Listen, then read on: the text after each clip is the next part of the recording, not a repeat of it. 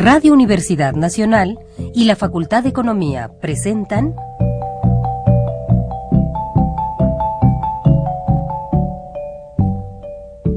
Los bienes terrenales.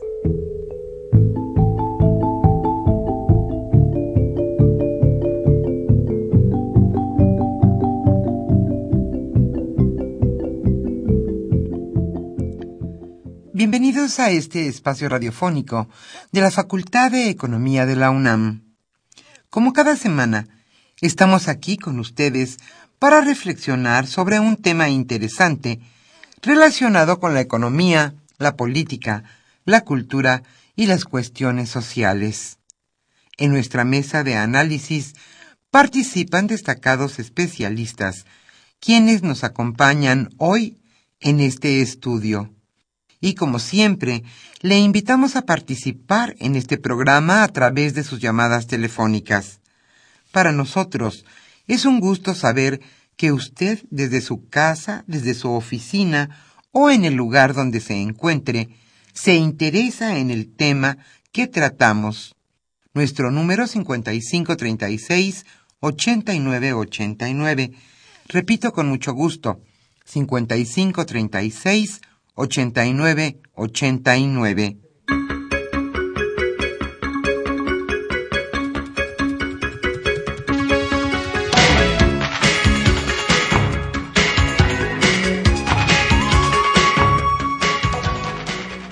Como cada viernes estamos aquí con ustedes con muchísimo gusto en su programa Los bienes terrenales. Hoy estarán en los controles técnicos Humberto Sánchez Castrejón y en los teléfonos recibiendo sus llamadas nuestras compañeras Celeste Camacho y también Lilibet Hernández. Yo soy Irma Espinosa. Hoy el tema que se abordará en nuestra mesa de análisis es Jornaleros Agrícolas, Esclavitud Moderna.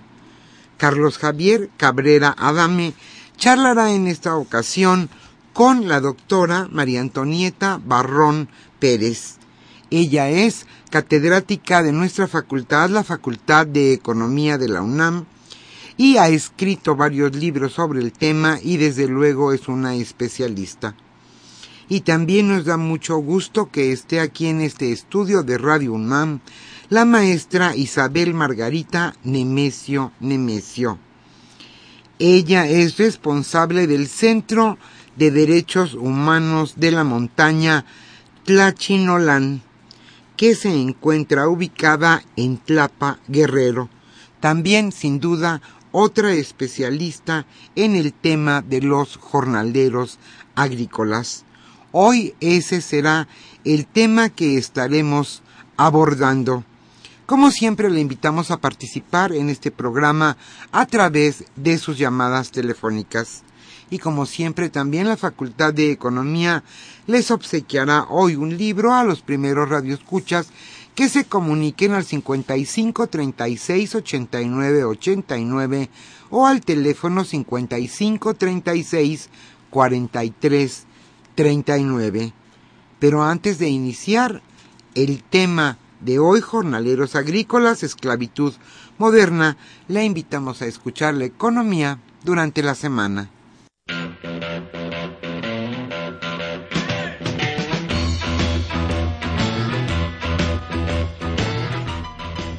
La economía durante la semana.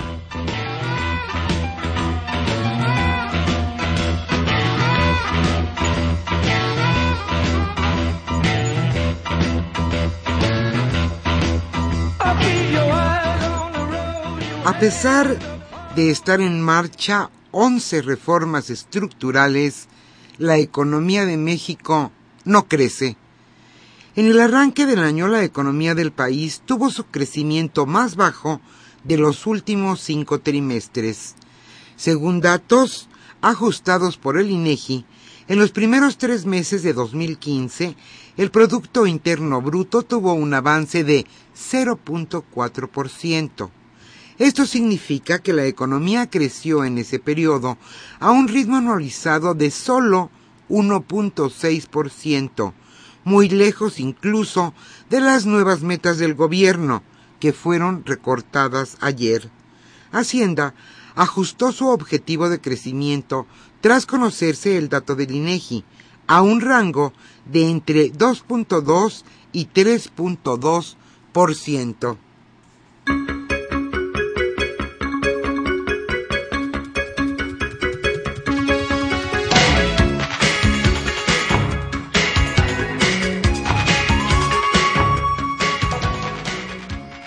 qué señalan nuestras autoridades sobre este bajo desempeño de la economía? El secretario de Hacienda, Luis Videgaray, consideró que la economía nacional muestra dinamismo. Él dijo, hay un mayor crecimiento en México que en otras economías emergentes. Crecemos más que Chile, que Perú, que Estados Unidos y el promedio de la OCDE en un entorno de bajo crecimiento global. En tanto, el presidente Enrique Peña Nieto, de visita en Reynosa, aseguró que el dinamismo económico de México avanza de forma importante, impulsado por indicadores claves como la inversión extranjera directa.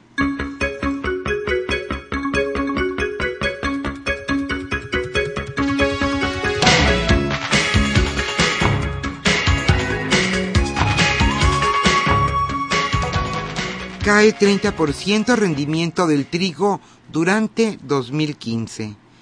El rendimiento del trigo cayó 30% este año en el estado de Sonora, principal productor en el país. En el Valle del Yaqui y el Valle del Mayo, sur de Sonora, el rendimiento de este cereal bajó 30%, una pérdida de 28% de producción para este año. Esto de acuerdo con Jorge Guzmán, director de la Asociación de Organismos de Agricultores del Sur de Sonora.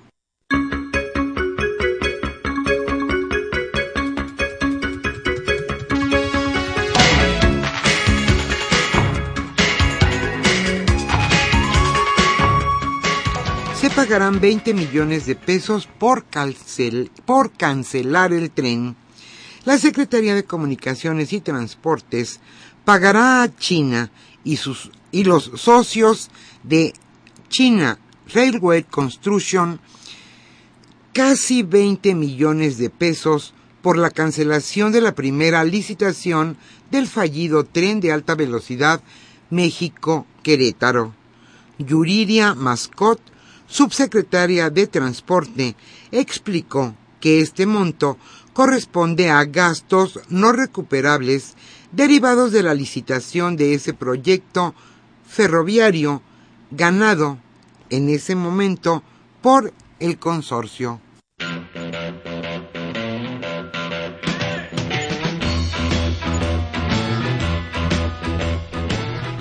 El tema de hoy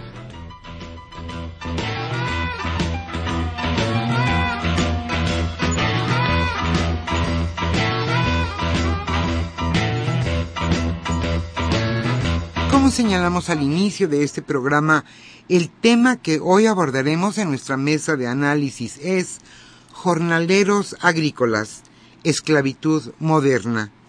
Hoy Carlos Javier Cabrera Adame charlará con la doctora María Antonieta Barrón Pérez. Ella es catedrática de la Facultad de Economía de la UNAM y especialista en el tema y está con nosotros también en este estudio, nos da mucho gusto, la maestra Isabel Margarita Nemesio, investigadora del Centro de Derechos Humanos de la Montaña Tlachinolan. Perdón, repito el nombre, Tlachinolan. Centro de Derechos Humanos de la Montaña Tlachinolan. Ellos estarán con Carlos Javier Cabrera, como señalábamos, discutiendo, analizando, revisando el, el problema de los jornaleros agrícolas. Hoy le invitamos a participar en este programa y el libro que estaremos obsequiando se titula Modernización Agrícola y Revolución. Este libro es de Esperanza Fujiyaki. Como siempre, esperamos sus llamadas y hoy El tema es jornaleros agrícolas y estaremos escuchando música mexicana.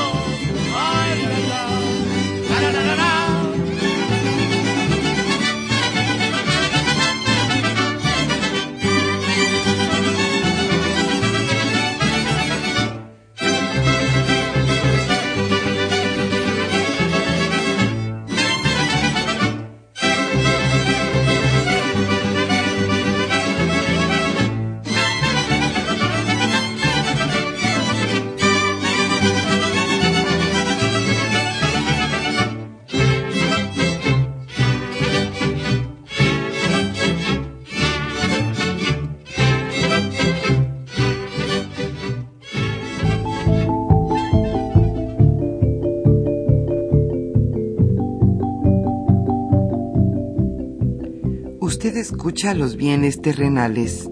Nos interesa conocer su opinión. Le invitamos a comunicarse a este programa al teléfono 5536 89 89.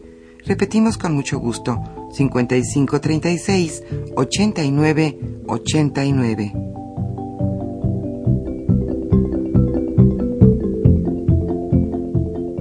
Buenas tardes, estimados redescuchas de los bienes terrenales, programa que con mucho gusto lleva a ustedes la Facultad de Economía y Radio Universidad Nacional Autónoma de México.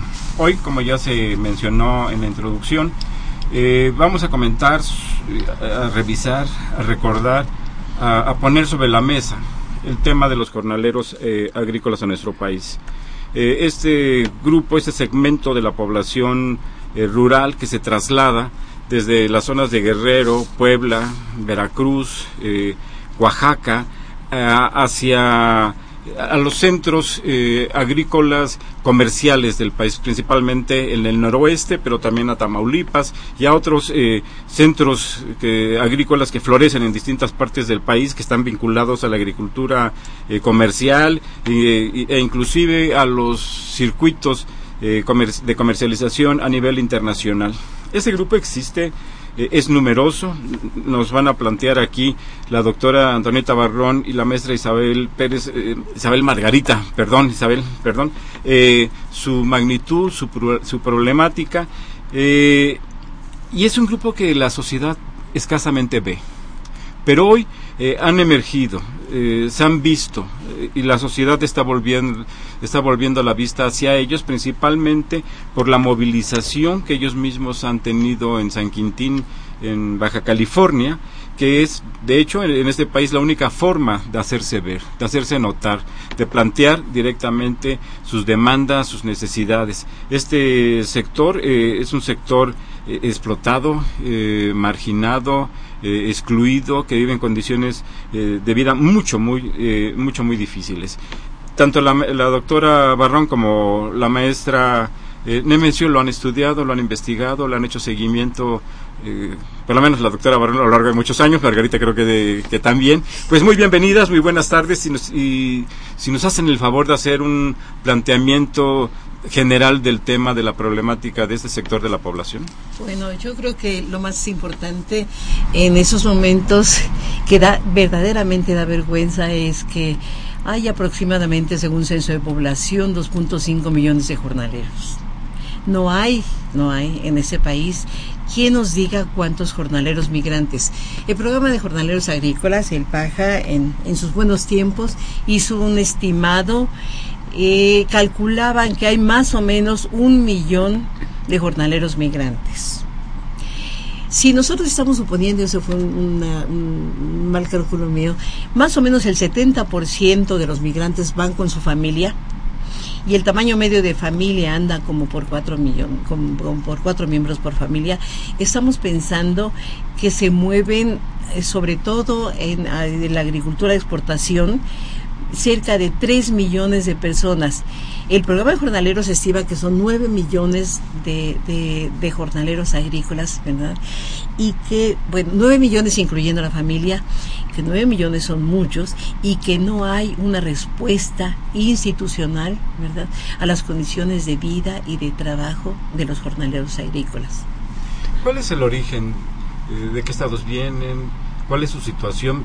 Sabemos que habitan en las zonas rurales, pero si nos pudieras ilustrar un poco más, Margarita, por favor, su, su, origen, su situación pues provienen principalmente de los estados del sur. Siempre han sido como los estados más deprimidos, por ejemplo Guerrero, Oaxaca, Chiapas, pero actualmente como los flujos son tan movibles y las condiciones en sus lugares de origen también no dan como los elementos o los requerimientos necesarios para que las familias satisfagan sus necesidades, pues incorporan estados también como Puebla, Hidalgo, Zacatecas.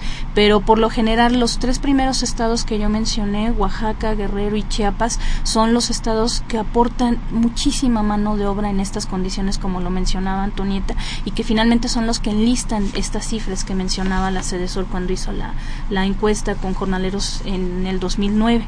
Entonces son, y son estas cifras, porque lo decía Antonieta hace un momento, ¿no? No es una migración donde van solamente varones o mujeres adultas, es una migración enteramente de carácter familiar, donde llevan a todos sus hijos, desde los recién nacidos o recién nacidos que nacen en los campos agrícolas. ¿Qué repercusiones tiene para este segmento de la población, Toña, el hecho de que se movilicen, de que migren eh, familias enteras?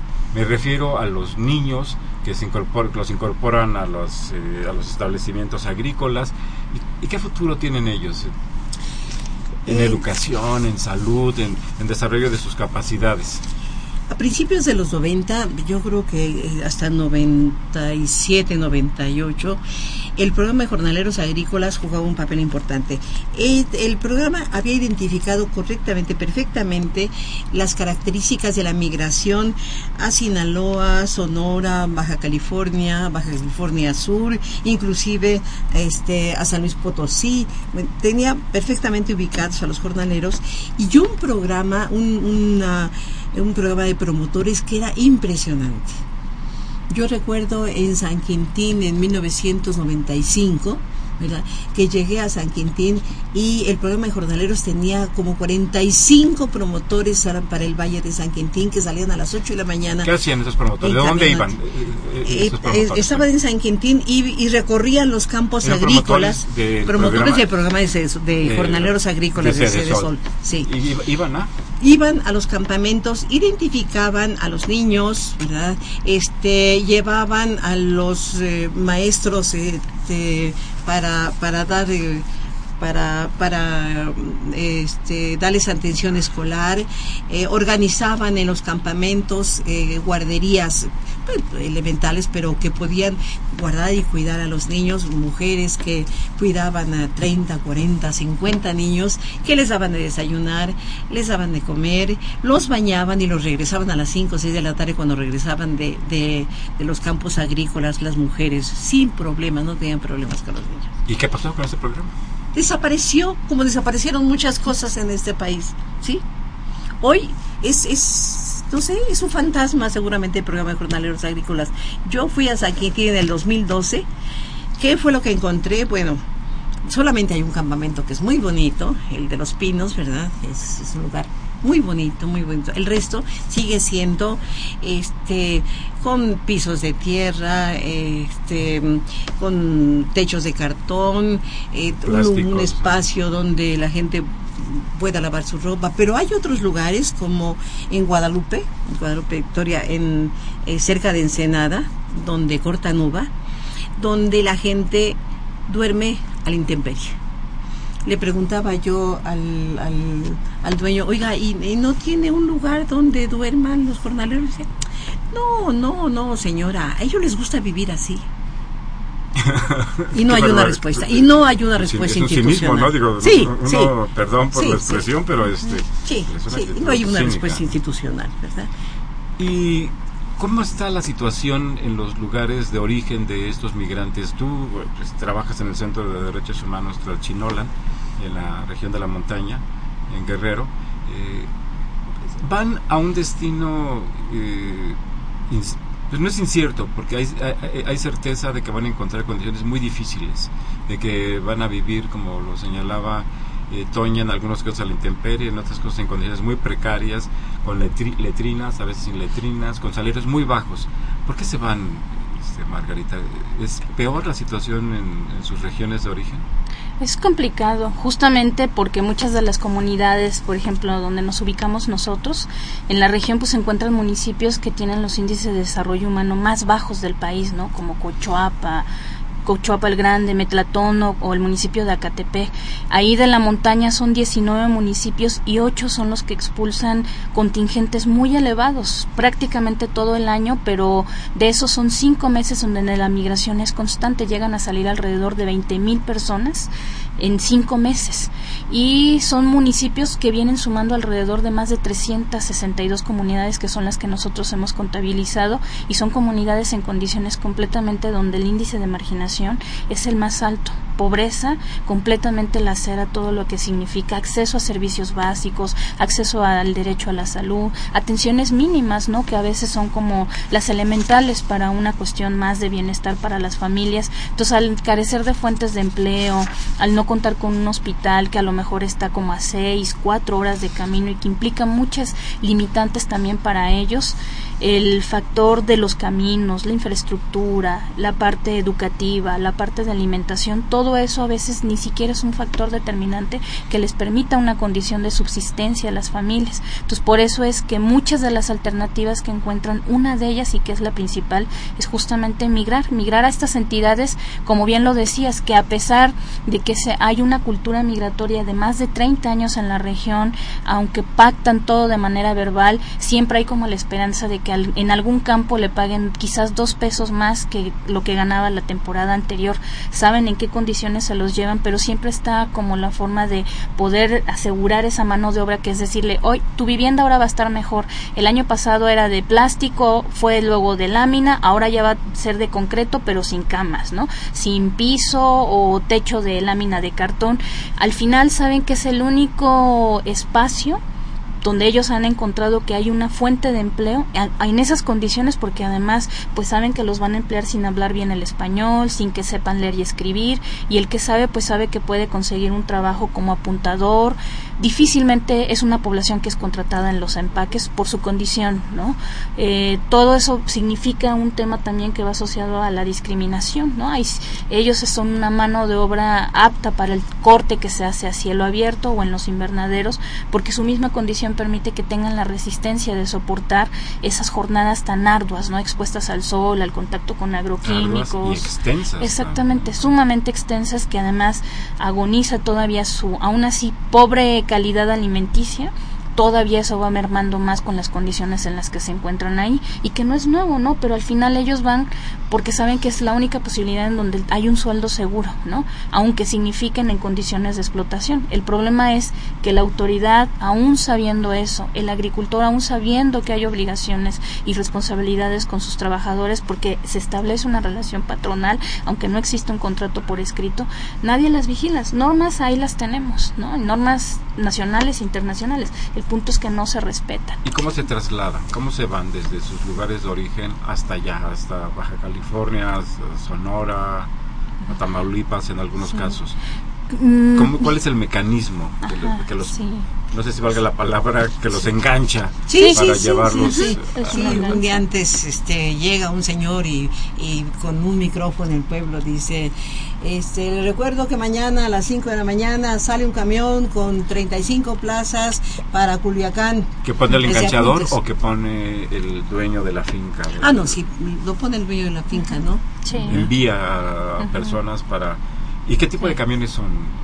No, son nosotros registramos 45 unidades de las que salieron apenas hace unos 5 meses, pero fueron alrededor de 200 salidas y de las placas que nosotros revisamos, que pedimos los datos, había uno que era modelo 82 el resto era entre los 90 y 95 y el más reciente era de 2002 si no me equivoco. O sea, son modelos muy viejos ya que no tienen ningún tipo además que de seguridad, ¿no? De seguro médico para los trayectos o que cuente con baño o por lo menos espacios ventilados o idóneos. Son autobuses que pueden tener capacidad para 40 o 45 pasajeros, pero en realidad no llevan esa cantidad. O sea, como migran en familias, entonces por lo general siempre es, te dan el número de trabajadores que se llevan, que pueden ser 36, pero son 20 menores que los acompañan. Entonces en realidad es un autobús que lleva capacidad de 50, 60 personas son condiciones completamente de hacinamiento en autobuses que se hacen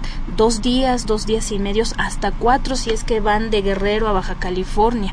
Si no se descomponen en el camino, eso implica que a lo mejor su trayecto lo hagan en cuatro días. Si hay una descompostura, algún choque, alguna situación que pueda salir justo por las condiciones de estas unidades, llegan hasta entre cinco o seis días. ¿Y no les dan de comer? Y no, y algunos les ponen, y algunos les ponen alimentos, pero solamente son, por ejemplo, a Culiacán son dos alimentos en un trayecto de dos días, ¿no? O sea, tienen solamente ese beneficio o derecho a su alimentación y además antes sí paraban en un restaurante, ahora ya ni siquiera eso, compran pollos rostizados, chile en lata, algunos refrescos los sientan afuera de una gasolinera o por ejemplo muchos hacen paradas en la Ciudad de México a la altura de Netzahualcoyot ahí se paran sobre algunos parques en el, en el parque que está ahí en, esa y ahí los bajan. Puede ser a veces nos ha tocado como hacemos esos acompañamientos puede ser que nos estén dando el alimento de ese día a las 4 de la mañana o 7 de la mañana. Reparten el pollo tus tortillas tu refresco y con eso hasta que hagas la siguiente parada en Guanajuato una situación dramática para casi 9 millones de mexicanos, les decías, este, doña. Y una vez que llegan allá, llegan a, campos ya establecidos, ya contactados, y llegan, los instalan en, este tipo de viviendas sumamente precarias. Entiendo que no tienen agua, que no tienen drenaje. Este, ¿Y cómo funcionan? ¿Con qué salarios tienen? Llegan. ¿Qué, ¿Cuáles son sus jornadas de trabajo? Este, llegan y hay una tienda que es una tienda de raya donde les fía, porque no han ganado dinero y les fía. Les fía arroz, frijol, lo que sea, huevo. Pero además, además, como tienen una lista, los niños van y piden unos churrumais, unas papitas, una Pepsi, etcétera, y al final encuentran que tienen deudas semanales de mil, mil quinientos pesos, ¿verdad? Este, que después se vuelven impagables y que no pueden salir porque si no pagan no se pueden ir. Y viven en los mismos campos agrícolas. Viven en los campos agrícolas. En estos lugares que les, que les destinan, que no adecúan, sino que les dicen en ese espacio de terreno y pueden sí, cada quien va, cada quien. si tiene, si tiene cuartito, los van asignando. a veces una familia, a veces dos familias, ¿verdad? Los eh, los ponen en lugares y si no, si es a cielo abierto, pues cada quien busca abajo de un arbolito, ¿verdad? A según. es en México que está emergiendo, ¿verdad? Que, que puso sobre la mesa el movimiento de de San Quintín. Sí, Vamos a hacer una pausa y regresamos a los bienes terrenales. Qué terrible, ¿no?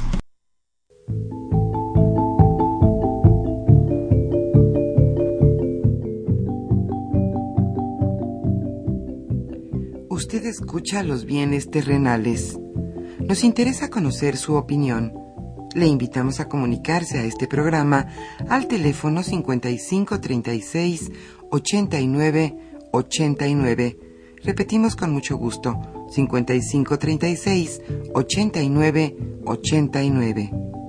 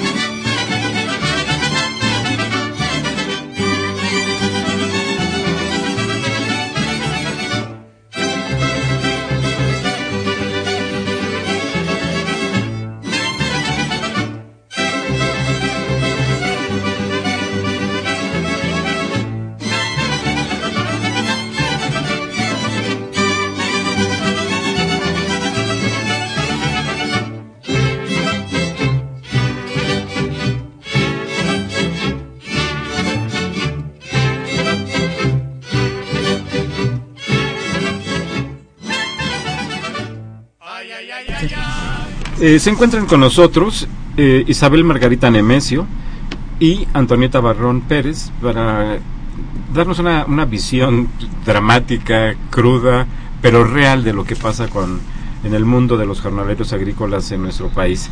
Eh, estábamos antes de hacer el corte comentando en qué condiciones viven, trabajan, cómo llegan. Margarita ya nos hizo favor de, de describirnos la manera en que se enganchan en los lugares de origen, cómo van, su trayecto, dónde comen, qué comen, cuándo comen, cómo llegan allá. Cuando están establecidos en los campos agrícolas, eh, Toña, nos decías que llegan, les, les asignan un terreno para que si hay algún tipo de construcción, pues vivan ahí, sino para que armen algo para poder vivir. ¿Qué tipo de relación laboral establecen? ¿Qué salarios tienen? ¿Qué- No. ¿Hay sindicatos? Ah, sí, Ese es un hay tema, ese es un tema muy impor- muy interesante, muy, eh, hay- importante. Hay, hay, está la CROC, Ujú. La CROC. La la, CNC. la CNC, ¿verdad? CTM. Eh, La CTM, pero, pero, pero eh, lo único que existe nada más para cobrar la cuota. A, a los patrones. A los, a los jornaleros. a los jorna- a los jornaleros. Les cobran una cuota, ¿verdad? Pero no- nada más para extorsionarlos, yo creo, ¿no? ¿Tú habías hecho una estimación de cuánto cuánto se llevaban al mes los... los Sí, al- las alrededor de 168 mil. O sea, a los trabajadores. ¿En qué región? En, en un campo agrícola. En un campo, donde- en un sol- ajá, en un solo solo campo. campo. en un mes, sí tienen alrededor de 400, me parece, trabajadores. Habíamos hecho el cálculo, son casi 168 mil. O sea, por trabajador les descuentan dos pesos de, de su salario. raya semanal. Ajá, Semanal. Exactamente, semanal. Entonces, si tiene 300, 400, hasta 4 mil trabajadores, multiplicas eso hasta por 5 o 6 meses que duren en los campos agrícolas, es impresionante. Eh, ¿hay- ¿Existe alguna estimación del número de empresas agrícolas con estas características que existan en nuestro país que operen? Yo creo que sí. Este, el, eh, hay una organización en, en Culiacán que tiene los registros. Yo la verdad es que no, este, no, no le he dado seguimiento, pero sí hay, sí hay registros. Por lo menos en Sinaloa hay el registro de totales productores y seguramente también en Baja California, Baja California es un Sur. sector importante. Eh, Sí, seguramente que, que tiene Con una gran cantidad de, Pues de sí, empresas eh, sí. agrícolas. Sí, sí, sí. Los, los patrones dicen que ellos no están dispuestos a entrar porque ellos no han negociado ni nada, no, no van a, no van a, a, este, a aceptar los 200 pesos que estaban pidiendo los jornaleros San Quintín, ¿verdad? Este, y la Secretaría del Trabajo acaba de decir que pues ellos no tienen capacidad, ¿verdad?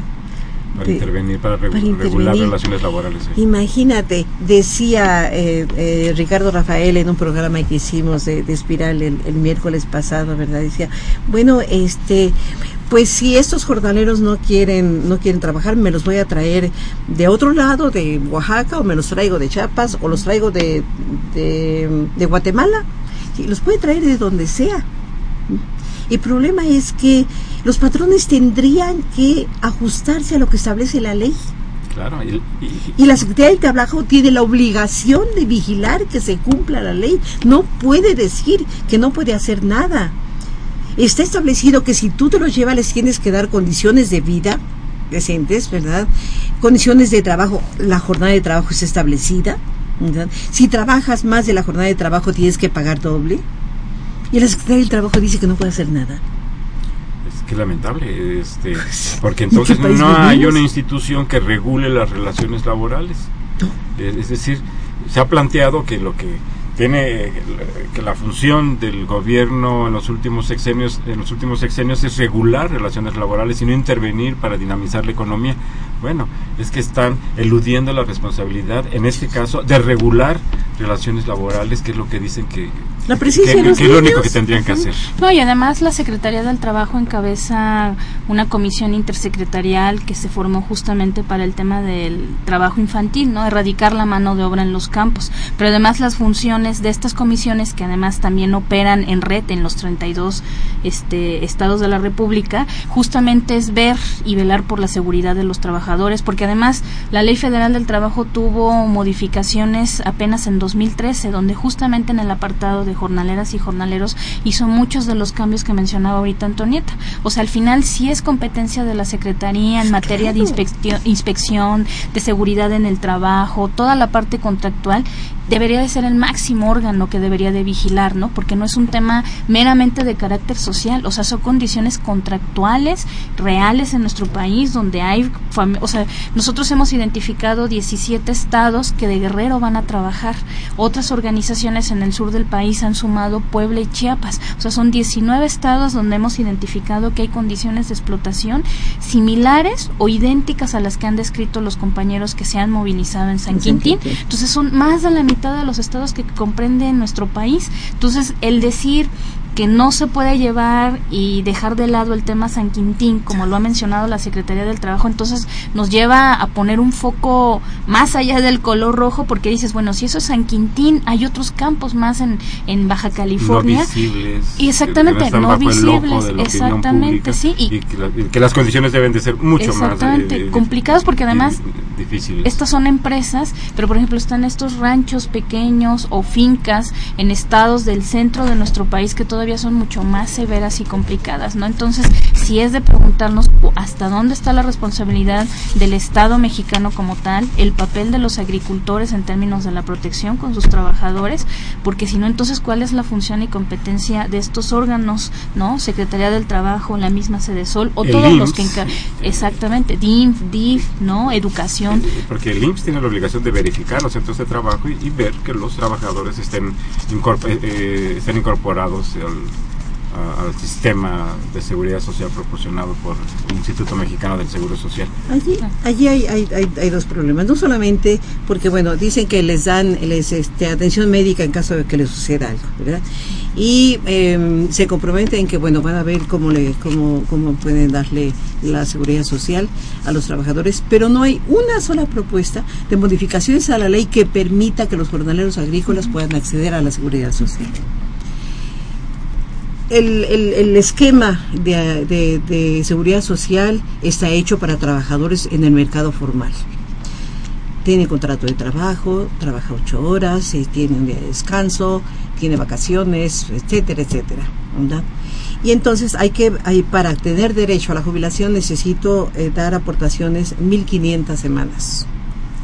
Para la pensión, Para, para la pensión. 1.500 semanas. Bueno, resulta que un jornalero no trabaja por, por ocho horas, trabaja diez horas, doce horas, este, a veces trabaja de lunes a domingo, a veces trabaja de lunes a sábado, de lunes a viernes. Entonces, no sería bueno que quienes están haciendo revisiones a, a la ley de seguro social vieran la posibilidad de registrar por hora trabajada a los jornaleros yo en estimaciones que hice de acuerdo con el número de días aproximadamente que trabajan los jornaleros, entre 120 y 160 días, un jornalero en horas, tomando en cuenta el mercado formal, cubre en un año en horas en 120, no, no recuerdo si 120 o 160 días, el 70 y tantos, cerca del 80% de las horas que cubre en el mercado formal un trabajador. ¿Cómo vamos a darle la seguridad social al, jornalero agrícola si no hay una modificación de ley que permita definir esta figura de claro, buscar esquemas que en este marco de flexibilidad que se buscó con la reforma laboral permitiera también flexibilidad para reconocer el trabajo y los derechos de los de este tipo de trabajadores en las zonas eh, en las zonas rurales.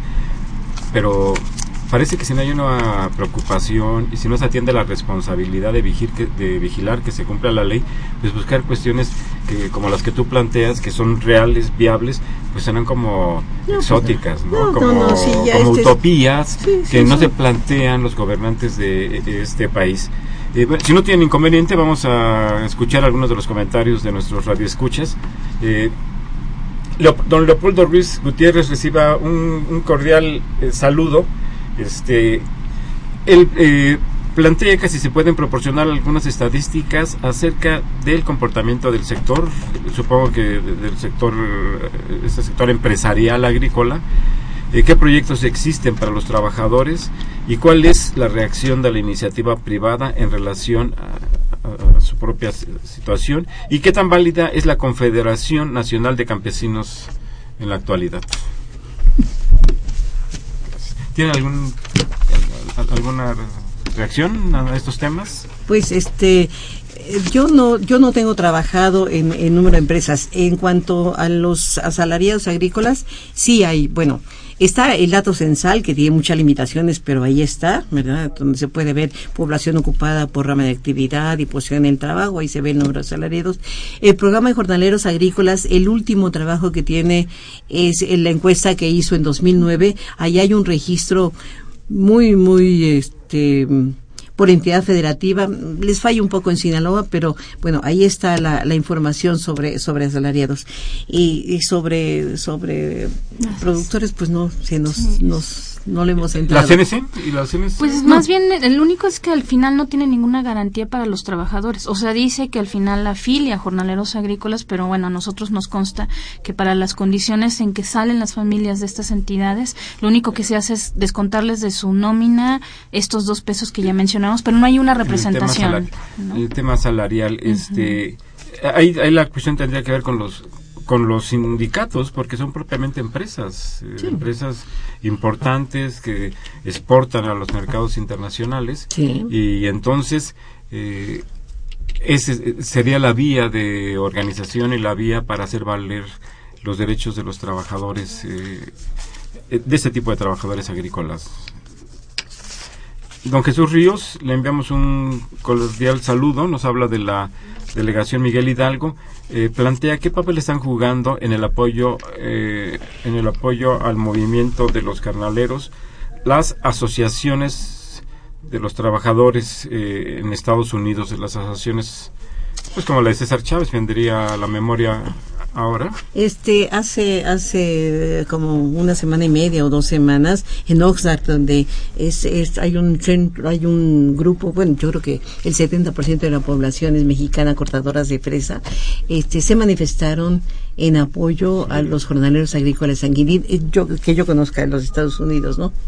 No, y han contado con un apoyo que va, por ejemplo, desde que hicieron colectas o algunas especies como de tianguis, kermés, para hacer colectas que finalmente sumaban en apoyos para desde que inició el movimiento, pero ha habido una muestra de solidaridad muy amplia, ¿no? Desde acompañarlos, hablar sobre todo el tema de cómo se va trabajando desde Estados Unidos, ¿no? El tema de de las condiciones de los trabajadores, asesorarlos, ir finalmente ahí como una muestra de solidaridad muy amplia por parte de ese sector y al final que también está vinculado a la parte de jornaleros agrícolas, entonces hay como un entendimiento del problema porque finalmente del lado de Estados Unidos las condiciones si no son las excelentes, pero sí hay una diferencia abismal comparadas con las del lado de México, Sí, ¿no? sí. Entonces la muestra de solidaridad, solidaridad se hermana completamente, ¿no? Y lo ha visto la alianza que es la que encabezan los compañeros allá. Eh, Manuel Munguía, eh, es colega economista, nos habla de la delegación Iztapalapa, plantea, dice, sigue el narcotráfico y la narco- narcopolítica, además del estancamiento económico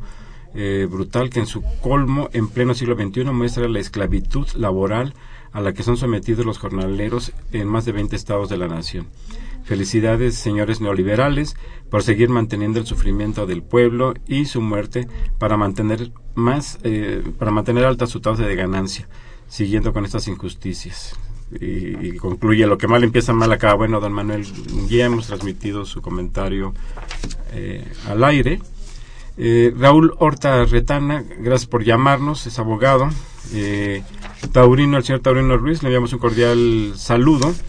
Eh, Esteban García, él es jubilado, habla de Coacalco y plantea que el problema de los trabajadores del campo radica en que no hay incentivos y por tanto no hay rentabilidad.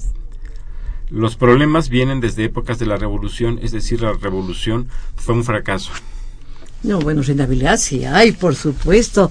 Eh, el, el Baja California tiene un rendimiento medio por hectárea de jitomate de 67 toneladas.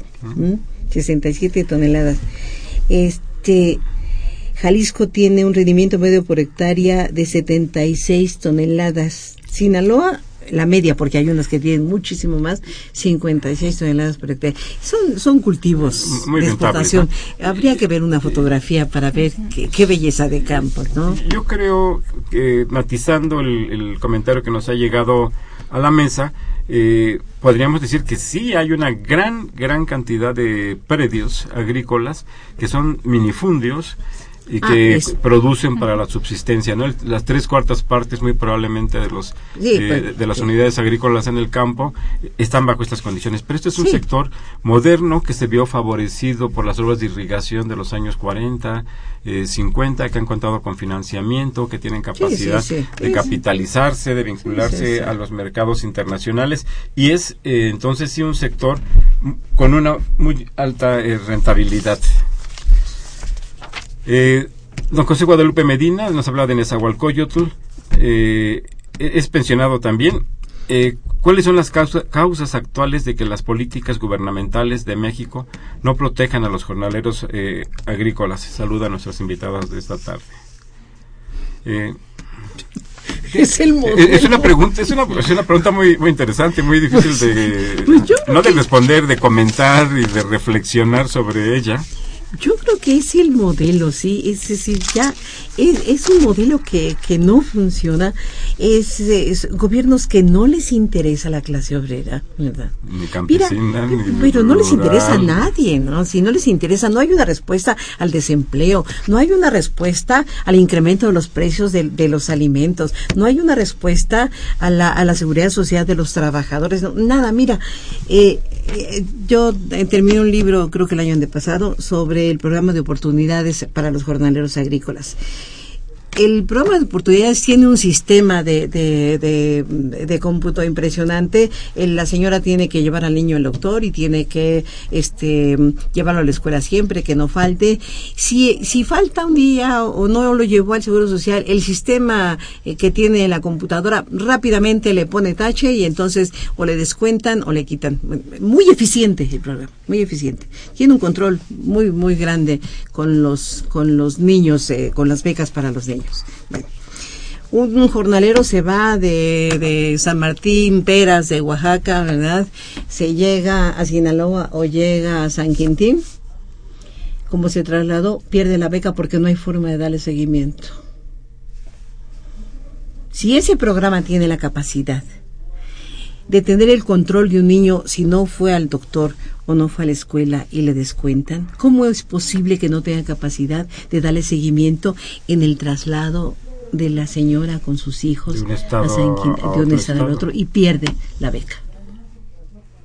Bueno, es que es un programa que, Y son que- políticas que no son integrales, ¿no? O sea, carecen de un enfoque, o sea, porque creo que los elementos están ahí Sí. y aún con sus limitantes antes medio funcionaba, operaba, aunque tuviera un tinte social, por lo menos abocaban reglas de operación Sí. que se vieran reflejadas tanto en el estado expulsor como en el receptor. Sí. Ahora prácticamente entre el tema de presupuesto y que se va el recurso más a los estados receptores, pues al final hay temas como la promoción social, esto que ahorita de los traslados o el tema de viviendas, son temas que antes donde este tipo de infraestructura recibía subsidios, ¿no? Subsidios por parte de la Sol para construirlos. El gran problema es que aunque se construye este tipo de infraestructura, albergues según para la población jornalera, pues no hay ningún tipo de estándar establecido en un esquema de una condición digna, ¿no? Para los trabajadores.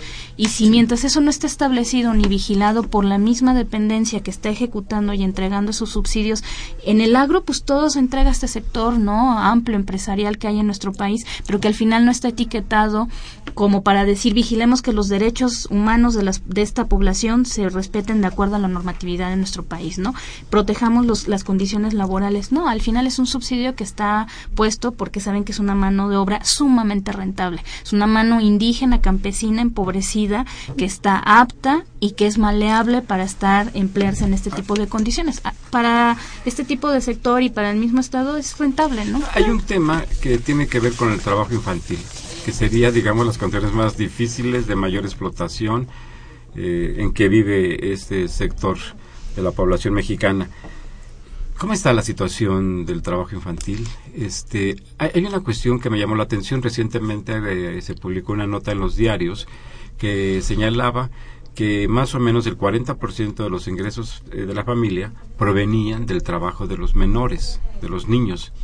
Entonces, hay una cuestión muy complicada porque eh, uno de los acuerdos a los que se llegó en las negociaciones en San Quintín fue de que se revisaría que no que los niños no trabajarían, pero eso eh, tiene, tiene esta situación, este impacto económico para las familias de que si esta nota está fundada, no contarían con el ingreso derivado del trabajo de, de los niños, que es una paradoja y es una situación muy, muy, muy difícil. Si por una parte, o se tiene que, eh, que, aceptar que menores de edad estén en los campos durante estas jornadas, que no vayan a la escuela, que disminuyan sus capacidades, o que por la otra, la familia reduzca los ingresos que tiene. Eh, ¿Cómo está la situación? Es complicado, como lo decías. Bueno, una, habría como dos formas a lo mejor de verlo, ¿no? Habría quienes y se impugna porque efectivamente los niños no trabajen porque además es una cuestión básica de protección y de seguridad para ellos, sobre todo por las condiciones en que son empleadas, empleados o empleadas o por las condiciones tan expuestas a las que están por el contacto que tienen con estos químicos, fertilizantes, en, en fin, ¿no? Son condiciones de riesgo para una población en esta edad. Pero como lo decías, el punto es que cuando el mercado de trabajo aperturó las posibilidades de que estas familias en estas condiciones tan deprimidas podrían aumentar el ingreso familiar con base en que se emplearan estos menores en este tipo de actividades, al final ni siquiera les generaron las condiciones óptimas para los menores, ¿no? Los sometieron al mismo ritmo de explotación laboral que un adulto sometidos y condicionados por este tipo de salario porque saben que es justamente donde le van a pegar a la familia, ¿no? El punto es que al final tampoco le garantizan los mínimos en los campos agrícolas como tiene que ver una estancia, una guardería digna, una escuela donde el menor vaya a estudiar, exactamente. Entonces, ahora la solución es como todo mundo aboga porque saquemos a los niños del campo, está bien. Entendemos que hay un tema que se discute que es lo del interés superior del niño, pero ¿qué pasa, no? El impacto al final ni mejoras los salarios de los padres, ni mejora sus condiciones en los campos, ni mejora sus condiciones de vida, desde el momento en que salen de su comunidad, ni cuando llegan a los campos agrícolas, sacas a sus niños del trabajo, generas un impacto demasiado fuerte en su economía familiar, pero estos niños siguen sin colocar las escuelas o estancias infantiles. Entonces, las condiciones de riesgo, a lo mejor el niño no trabaja, pero el niño va, va Llevamos 41 casos documentados y muchos de ellos murieron por estar acompañando al padre en el surco, no porque estaba realizando una actividad laboral, sino porque ese niño no tenía una guardería donde la madre lo fuera a dejar y tuvo que llevárselo, pasa el tractor y lo atropella. Al final es, firman un documento de otorgamiento de perdón para que yo te pague cinco mil pesos por la caja de muerto y te obligo a que lo puedas enterrar aquí. Si dispones de los medios o por lo menos hay una, un tema de condescendencia, puedo trasladar el cuerpo del niño o de la niña a tu lugar de origen. O sea, al final, esto de proteger y velar por los derechos de la niñez en el trabajo infantil agrícola, en todos los tipos de trabajos para niñas y niños y adolescentes, pero en el de agrícola es de verdad es deprimente, ¿no? 41 niños, seis de estos sí murieron realizando una actividad agrícola y el punto es que sí lo siguen realizando, porque al, hablar de erradicar la mano de obra infantil, lleva a que donde en esas zonas donde sí se hacen inspecciones, perfecto, sacas a los niños, muchos van hasta con elementos de la policía para amedrentar a los agricultores, pero pues al final estos padres los orillas a que trabajen en esas zonas donde no se hacen inspecciones, donde no entra la autoridad, que finalmente son campos que están en la informalidad y entonces permiten que estos menores al final su condición de riesgo sea exactamente la misma o todavía mucho peor cuando están como en esos esquemas. Entonces, todo lo que tiene que ver relativo al trabajo infantil, creo que es un tema donde sí los retos son muchísimos, ¿no? Va más allá de que den cifras, de decir si sacaron o desincorporaron a los niños. Yo no lo llamaría un logro. A mí me preocupa decir que nada más den, cuantifiquen numéricamente cuántos niños cuando no están midiendo el nivel del impacto en la economía familiar, que ya es deprimida que se golpea aún más, pero que además no les garantizan los mínimos, ¿no? En, en las zonas Claro es de que es necesario una política que contemple los diferentes aspectos de la problemática. Estaba pensando en integral, pero no quise utilizar la palabra integral porque esa es la que se utiliza en los planes oficiales, no es un programa integral para eso, para pero sí es necesario contemplar la problemática de los niños, la problemática de la educación de esos niños, del desarrollo de sus capacidades, el problema laboral, el problema de las leyes, el problema de la seguridad social, el problema de un salario adecuado de acuerdo al tiempo de trabajo y a las funciones que desempeña. Eso tiene perfectamente yo creo que por, por regiones, por, por, de distintas formas, más o menos cuáles son las características de, de las de las familias, este, eh, cuántos están en una región, cuántos dejan de estar en una región. Bueno, si hubiera voluntad política, tendría que haber respuesta. Pero con voluntad, voluntad y capacidad. Esta señora que en sus tiempos fue de izquierda no tiene una respuesta concreta, ¿verdad? Para la educación de los niños, la guardería, los centros de, de atención a los niños, ¿verdad? Don Jesús Hernández, muchas gracias por llamarnos. Nos propone un tema, eh, que comentemos el tema del agua y de, eh, la reforma en, esa materia. Eh, lo, consideraremos con mucho gusto. Alberto Ochoa, Ochoa, perdón, Olivares, muchas gracias por su llamada. Don Juan Manuel Perusquía, le enviamos un cordial, es periodista, le enviamos un cordial saludo y plantea en el periódico Excelsior la noticia, la autoridad financiera de Estados Unidos multó con millones de dólares a bancos por la manipulación de divisas. No, aquí no, aquí no, no, suceden ese tipo de cosas. José Guadalupe Medina, ¿en dónde podemos consultar la investigación de campo de los invitados? ¿Hay alguna página, algún libro, este, pues del, del, centro tenemos nuestra página, es www.tlachinolan con doble L y N al final, punto org. Ahí está una pestaña que dice jornaleros y jornaleras agrícolas. Ahí hay informes que hemos publicado y mucha de esta información pues está ahí. Yo pues este pues no sé cómo se busque, pero si ponen a lo mejor Antonieta Barrón pueden encontrar todas mis pues, publicaciones. Si nos hacen favor de, darnos los datos. Y les recuerdo que tenemos una página en Facebook, Los Bienes Terrenales, pueden consultar. Se puede escuchar nuevamente este programa o programas anteriores y podemos incorporar ahí información acerca de dónde, a dónde dirigirse para tener mayor información sobre este tema. Pues eh, se nos ha agotado el tiempo. Eh, muchas gracias por su presencia, por ilustrarnos, por poner sobre la mesa, por llevar a la sociedad este tema que ha estado ahí eh, dramático, difícil, oculto, pero que ahora la propia organización de los jornaleros agrícolas ha, llamado la atención sobre él y ha puesto esa discusión sobre la mesa en la que, eh, de una situación dramática en la que viven cerca de 9 millones eh, de, de mexicanos, en, quizás sean los más pobres de, este mar de pobreza en que vive nuestro país. Pues muchas gracias, doctora Antonieta Barrón Pérez, por haber estado aquí hoy con nosotros. Maestra Isabel Margarita Nemesio, muchas gracias por habernos acompañado. Muchas gracias a ustedes por escucharnos, por llamarnos. Les recuerdo que los bienes terrenales es un programa de la Facultad de Economía y de Radio Universidad Nacional Autónoma de México. Muchas gracias y muy buenas tardes. Los esperamos el próximo viernes.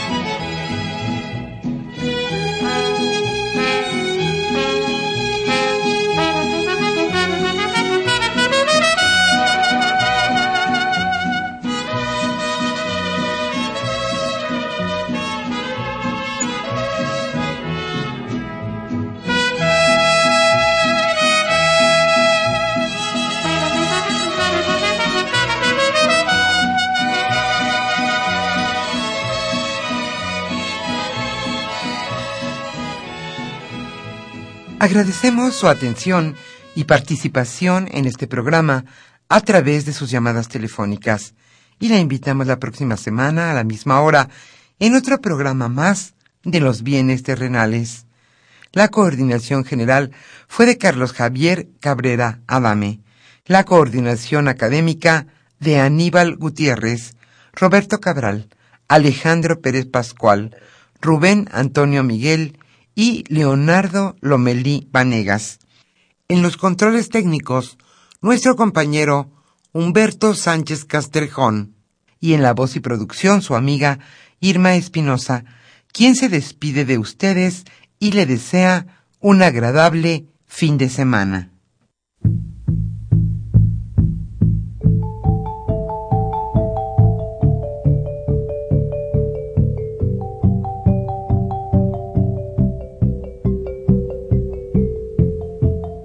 Radio Universidad Nacional y la Facultad de Economía presentaron Los bienes terrenales.